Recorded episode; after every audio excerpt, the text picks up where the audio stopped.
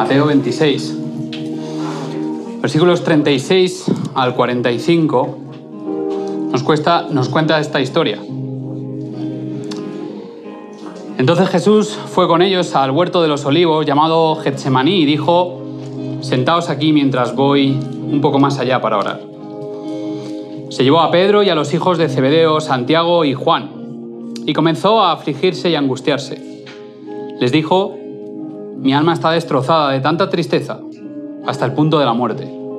Quedaos aquí y velad conmigo. Él se adelantó un poco más y se inclinó rostro en tierra mientras oraba, Padre mío, si es posible que pase de mí esta copa de sufrimiento. Sin embargo, que se haga tu voluntad y no la mía. Luego volvió a los discípulos y los encontró dormidos y le dijo a Pedro, no pudisteis velar conmigo ni siquiera una hora.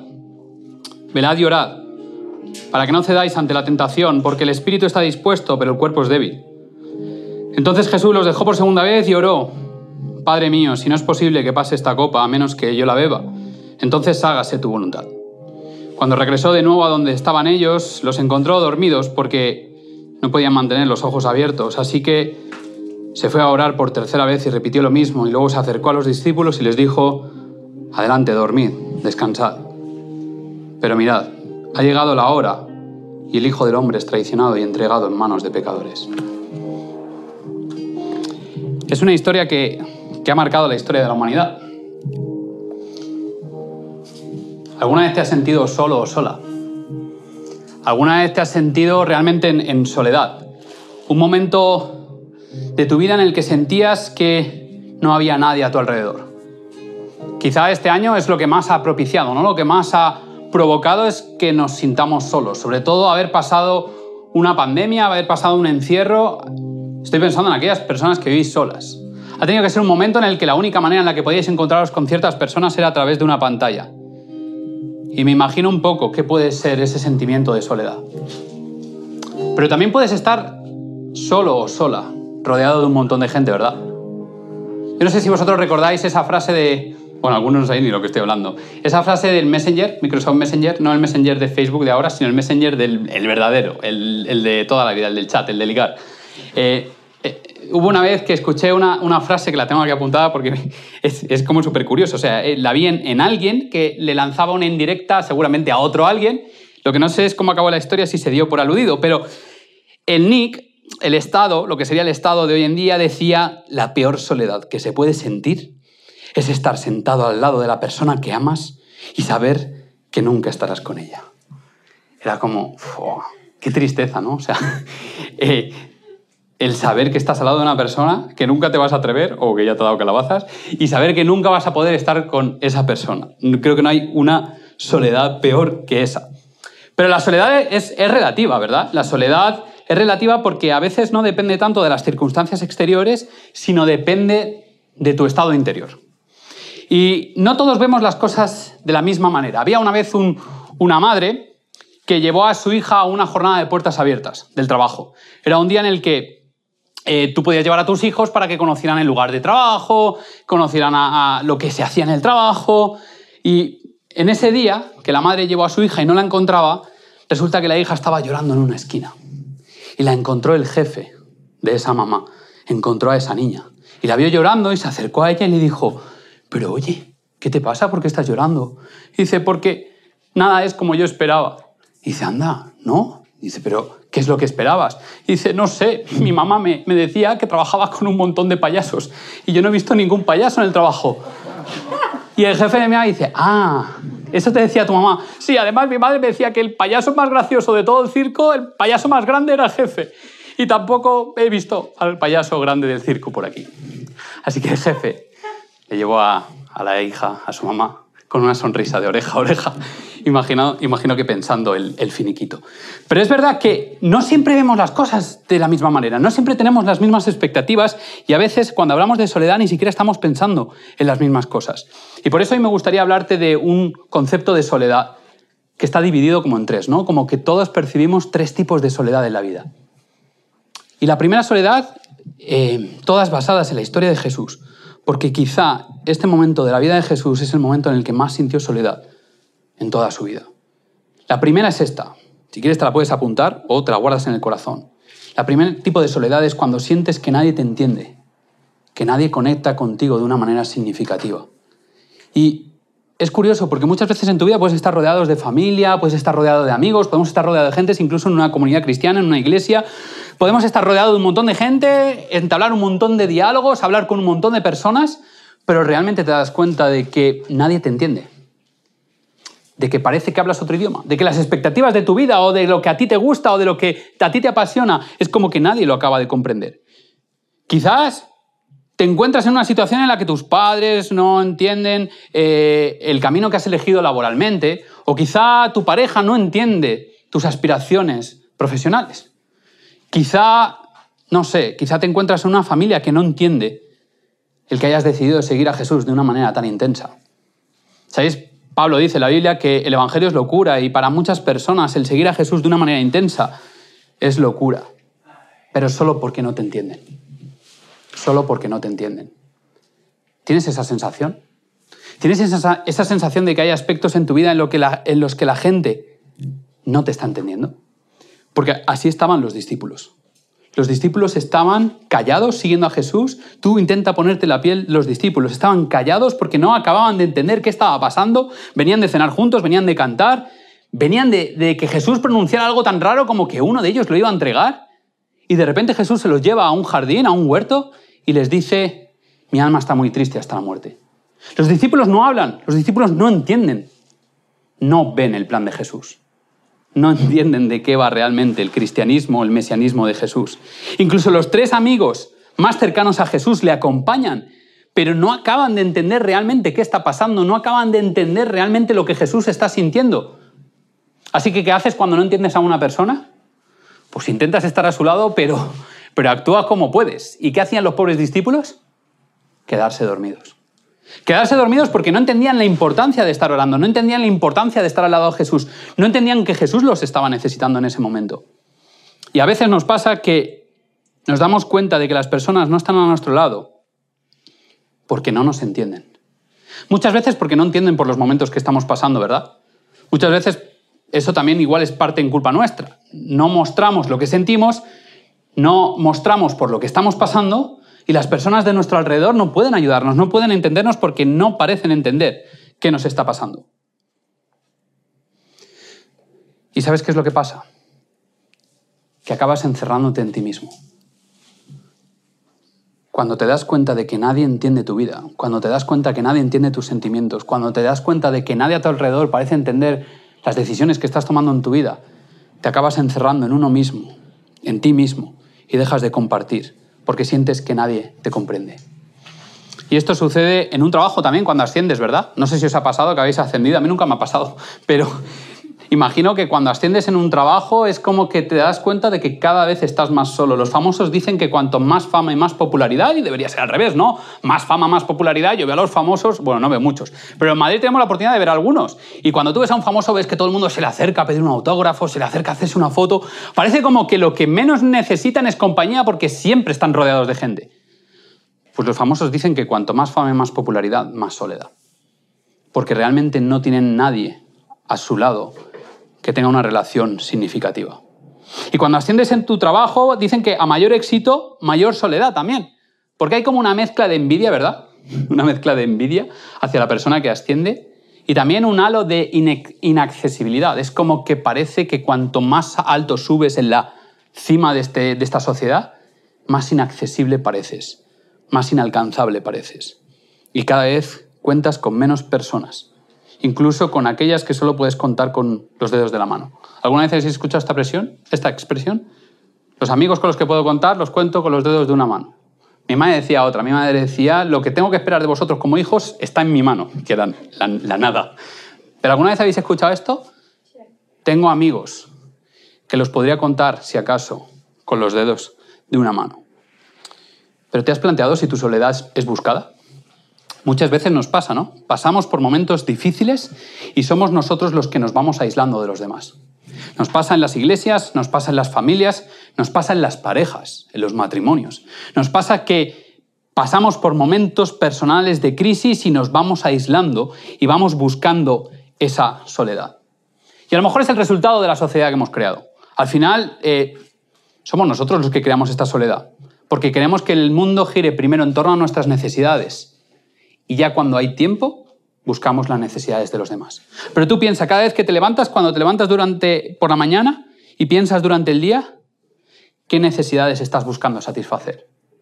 Siempre pensamos en nosotros mismos primero y cuando ya estamos colmados de necesidad, si es que eso llega alguna vez, es cuando empezamos a pensar en los demás. Así es difícil luchar contra, soledad, contra la soledad porque vivimos en una sociedad en la que todos estamos pendientes de nuestro ombligo, todos estamos pendientes de nosotros mismos y realmente poca gente existe preocupándose por los demás. Somos muy rápidos para exigir, para reclamar y muy lentos para agradecer. Somos muy rápidos para mirar lo que necesitamos, pero realmente muy lentos para darnos cuenta de lo que necesitan otros. Y yo no sé si tú te has dado cuenta, pero piensa por un momento cuántas conversaciones profundas has tenido con alguien en la última semana. ¿Cuántos momentos has tenido para sentarte y hablar de algo profundo con otra persona? Y no estoy hablando de quedar con alguien para tomar algo en un bar y hablar de tontería, como cuando nos vemos aquí y hablamos de cuatro cosas. No, estoy hablando de una conversación realmente profunda, de preocuparte realmente por otra persona. Otro de los motivos por los cuales vivimos en soledad o sentimos soledad es esta atmósfera de irritabilidad. ¿No respiras esa irritación en el ambiente? Como que todo el mundo está irritado. O sea, solo tienes que coger el coche en Madrid y darte cuenta de lo irritado que está todo el mundo. Esa era que vivimos de los ofendiditos, que parece que no puedes decir nada porque en realidad somos muy intolerantes con aquel que nos frustra, con aquel que piensa diferente a mí, con aquel que no va a la velocidad que yo voy. No aceptamos errores. No aceptamos ni siquiera la velocidad de aprendizaje de otras personas. Queremos que todos vayan a nuestra velocidad, queremos que todos vayan a nuestro ritmo y realmente solo yo me entiendo, eso solemos decir, y nos agotamos rápido de las personas que no piensan como yo, que no aprenden como yo y que no van a mi velocidad. Esa es la primera soledad. Esa es la soledad que seguramente sintió Jesús, de una manera mucho más tranquila, mucho menos paranoica que nosotros. Pero Jesús sintió esa soledad de saber que los que le rodeaban en realidad no estaban entendiendo nada del plan. No sé si Jesús aún a día de hoy se pregunta si alguien en el siglo XXI ha entendido algo de su plan. La segunda soledad de la que quiero hablarte es esa que viene cuando necesitas que las personas más cercanas a ti estén a tu lado en momentos de necesidad. Y puede que esta sea la más dolorosa, porque siempre esperamos más de las personas que más cerca estamos. Evidentemente, ahora acaba de pasar una persona por ahí, yo no puedo esperar nada de esa persona que acaba de pasar por ahí. Pero sí puedo esperar algo realmente importante de parte de Abby, o de parte de las personas que realmente están cerca. Y aquí Jesús hace algo curioso, porque de todos sus discípulos se apoyó en los tres de siempre. Jesús no es que amara más a esos tres que a los otros discípulos, pero era como que tenía cierta conexión especial con estos tres, con Juan, con Santiago y con Pedro. Y estos tres, a diferencia del resto, son los que se los llevó aparte. Dejó a todos los discípulos a la entrada del huerto y entró en el huerto con estos tres y a estos tres se los llevó para que, en su momento de máxima debilidad en toda la historia de su humanidad, tener alguien en quien apoyarse. Fueron los mismos que eligió para mostrar su gloria en la transformación, en la transfiguración. Y esos tres, esta vez los escogió no para mostrar su gloria, no para mostrar su poder, sino precisamente para mostrar su debilidad. ¿Cuántas veces nosotros buscamos a esas personas cercanas para apoyarnos en nuestra debilidad?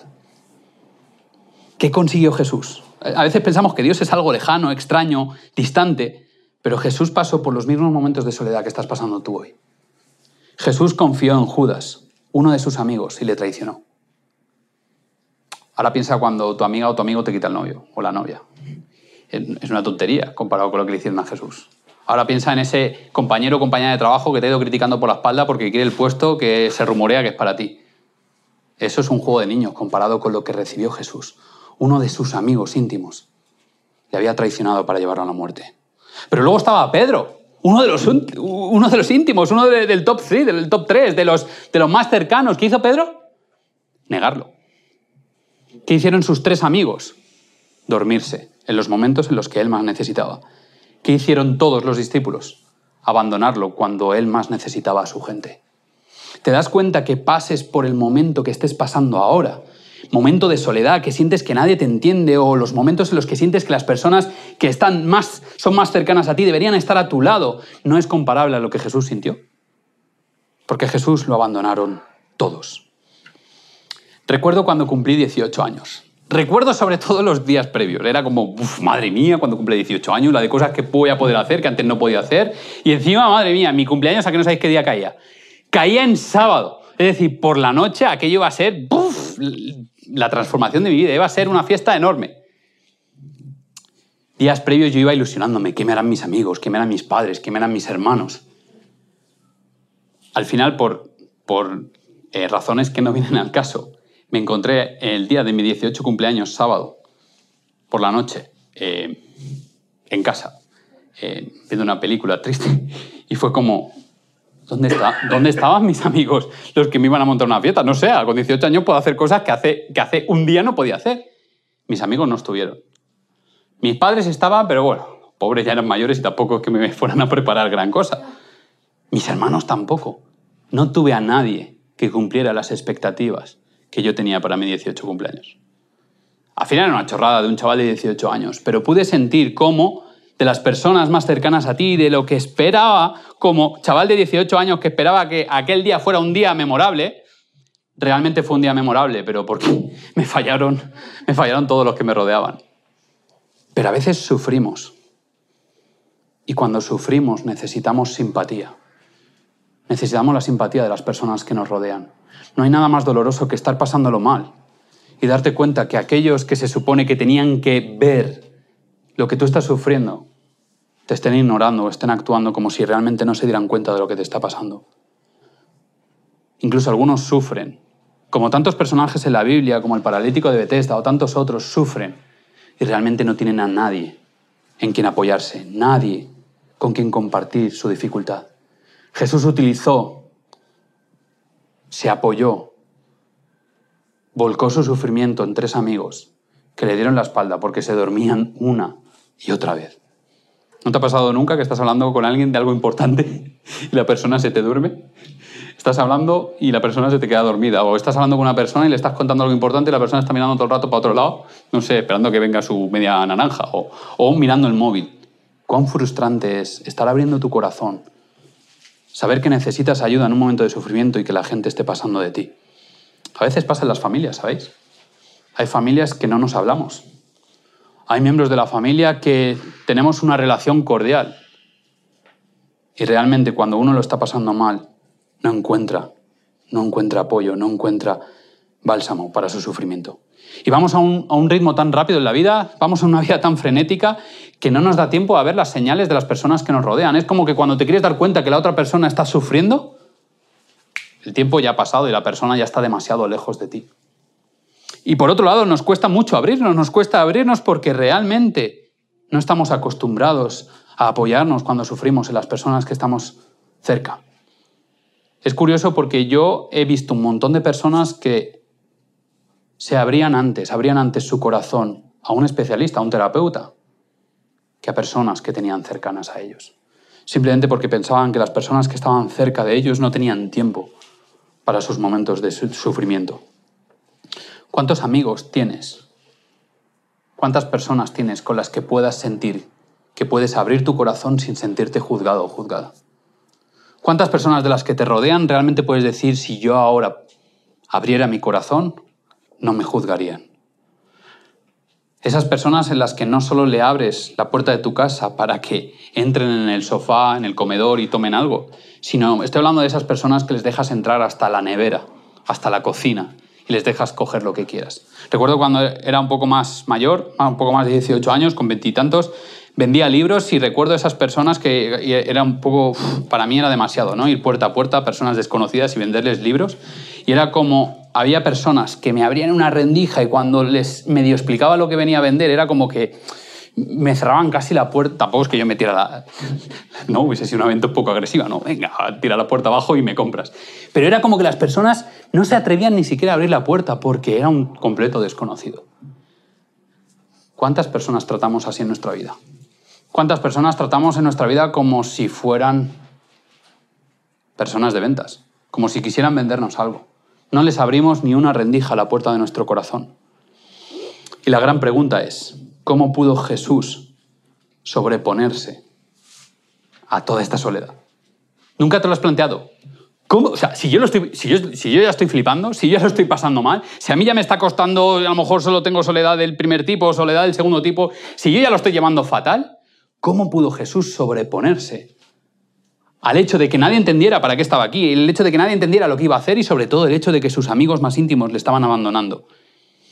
¿Quieres saber la respuesta, la clave? Porque Jesús no esperaba nada de nadie. Uf, esta frase suena muy, muy dura, ¿eh? No es que Jesús no esperaba nada de nadie como si lo dijera yo. Lo, lo digo yo para que... No, qué chulo este tío. Pero Jesús se daba 100%, no porque esperara algo a cambio, sino porque él solo vivía para dar. Y su personalidad, su esperanza, su expectativa, no estaba puesta en lo que iba a recibir a cambio cuando él daba cosas.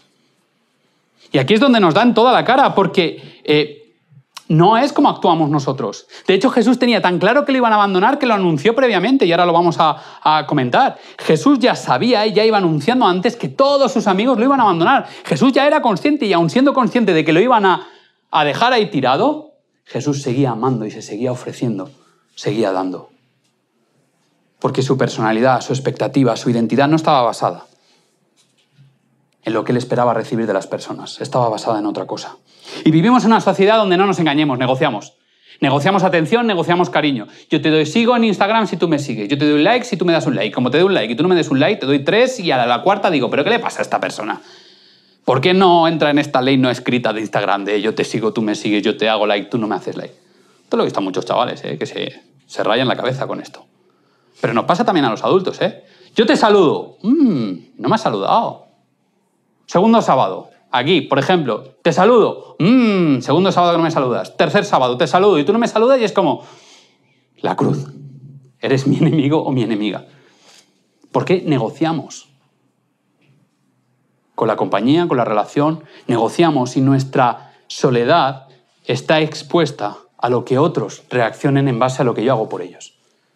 Y al final hacemos cosas por los demás, realmente no pensando en los demás, sino pensando en qué voy a recibir a cambio hacemos transacciones. Y cuando no recibimos ese cariño, esa atención de parte de las personas, sentimos que nos rompemos por dentro, nos sentimos poco amados, poco queridos, que poca gente se preocupa por nosotros. Pero la pregunta es, y con este último tipo de soledad acabo, ¿dónde estaba la expectativa de Jesús? Te va a parecer muy evidente, ¿no? La respuesta de, niño de, grupo de escuela de, de estudio de la Biblia estaba puesta en Dios. Estaba puesta en Dios, pero a la vez ese es el tercer tipo de soledad. Porque el tercer tipo de soledad es aquella que estás esperando algo que no llega o tienes unas expectativas con respecto a Dios que no se cumplen. Y es curioso porque en un jardín en primavera fue donde Jesús comenzó a marchitarse. Cuando todo alrededor de Jesús estaba floreciendo, todas las flores del huerto, el huerto estaría precioso, Jesús estaba pasando el peor invierno de su vida. Y muchas veces no nos damos cuenta de que para entender si Dios realmente está presente en mi vida, si Dios realmente me ha abandonado o está conmigo, es interesante estudiar este, este episodio de la vida de Jesús. Porque cuando todo a tu alrededor parece florecer y tú estás pasando un invierno, sientes que Dios está bendiciendo a todo el mundo a tu alrededor y a ti está diciendo como paso de este o de esta. Pero realmente no es así. ¿Sabéis? En una sociedad en la que también suele pasar poco tiempo entre lo que deseamos y el momento en el que lo conseguimos, como pase mucho tiempo en medio de ese proceso, pensamos que Dios nos está ignorando. Porque estamos acostumbrados a ir a un restaurante y que nos sirvan en menos de 20 minutos. Porque estamos acostumbrados a llevar el coche a reparar y esperamos que no dure mucho rato, una hora, dos horas, porque no tengo tiempo para más. Siempre tenemos expectativas de que todo pase rápido. Pero Jesús hizo algo que a nosotros nos cuesta hacer y es, en ese proceso en el que quiero algo y espero conseguirlo, supo verlo desde la perspectiva de si realmente me conviene. ¿Qué quería Jesús? Que pasara de él el sufrimiento. Pero antes de pedirlo y realmente querer conseguirlo, en el medio se paró y dijo, pero que sea lo que tú quieras, no lo que yo quiera. ¿Cuántas veces tú haces eso con Dios? ¿Cuántas veces lo haces con las personas? Pero ¿cuántas veces lo haces con Dios? Quiero esto, pero antes de conseguirlo, Me voy a parar a pensar, ¿me conviene? ¿Me beneficia? ¿Qué va a pasar si lo consigo? Entonces Jesús deseaba escuchar al Padre y esa era su expectativa y lo escuchó. Realmente no lo escuchó, porque experimentó aquello que todos experimentamos, ¿sabéis? Hay una cosa que se llama pecado que nos aleja de Dios. Y aunque Dios estaba muy presente, Jesús sentía que Dios no estaba a su lado. Tuvo que tirar de fe. Porque esa es la pregunta. ¿Crees que realmente Dios abandona a las personas? ¿Crees que lo hace? Hay muchas personas que piensan que Jesús estaba tan cargado de pecado que el Padre dijo, no, por favor, que no le puedo mirar, que tiene mucho pecado. Pero ¿sabéis lo que dijo Jesús en Juan 16, 32? Llegará un momento en que todos me abandonaréis y me dejaréis solo. Pero no estoy solo, porque el Padre estará conmigo. Dios no te abandona, incluso aunque tú no lo puedas ver. Porque no lo hizo con Jesús y tampoco lo va a hacer contigo. Y por eso sus famosas palabras en la cruz, ¿recordáis? Elí, Elí, lama sabactani. Esas famosas pa palabras que Jesús dice y que Mateo cuenta de, Dios mío, Dios mío, ¿por qué me has abandonado? Muchos de nosotros lo entendemos como un abandono de Dios, como fíjate, Jesús ahora mismo está cargando con todo el pecado de la humanidad y Dios se tiene que apartar. Pero realmente Dios nos había apartado. De hecho, nos dice la Biblia que en Getsemaní un ángel, un ángel que estaba en la presencia de Dios, fue a consolar a Jesús. Jesús en la cruz estaba pronunciando estas palabras, Elí, Elí, la más sabactaní, Dios mío, Dios mío, ¿por qué me has abandonado? Estas palabras no hablan de soledad. Dios estaba con él, a su lado. Y entonces tú puedes pensar, ¿y por qué Jesús dijo esto? Bueno, voy a hacer un juego contigo antes de explicártelo. Si yo te digo en un lugar de la mancha, no solo seguir la frase, sino que sabéis a qué me estoy refiriendo. Si yo empiezo una frase, esto lo conoceréis menos porque creo que soy el único friki que veía estas cosas. En un país multicolor. Los que os habéis reído ya lo sabéis, ¿eh? Muy bien, la abeja maya. ¿Qué está haciendo Jesús en Salmo, en, en, en la cruz? Para un judío estaba muy claro lo que Jesús estaba, estaba haciendo. Jesús estaba recitando el Salmo 22, Mateo 26 y los versículos siguientes. Mateo elige el arameo. Elige el arameo sabiendo que podía haber elegido el griego porque todo está escrito en griego, pero elige el arameo porque quiere decir exactamente las palabras que dijo Jesús. Y Jesús estaba recitando el Salmo 22 y el primer versículo del Salmo 22 dice, Dios mío, Dios mío, ¿por qué me has abandonado? ¿Por qué estás tan lejos cuando gimo por ayuda?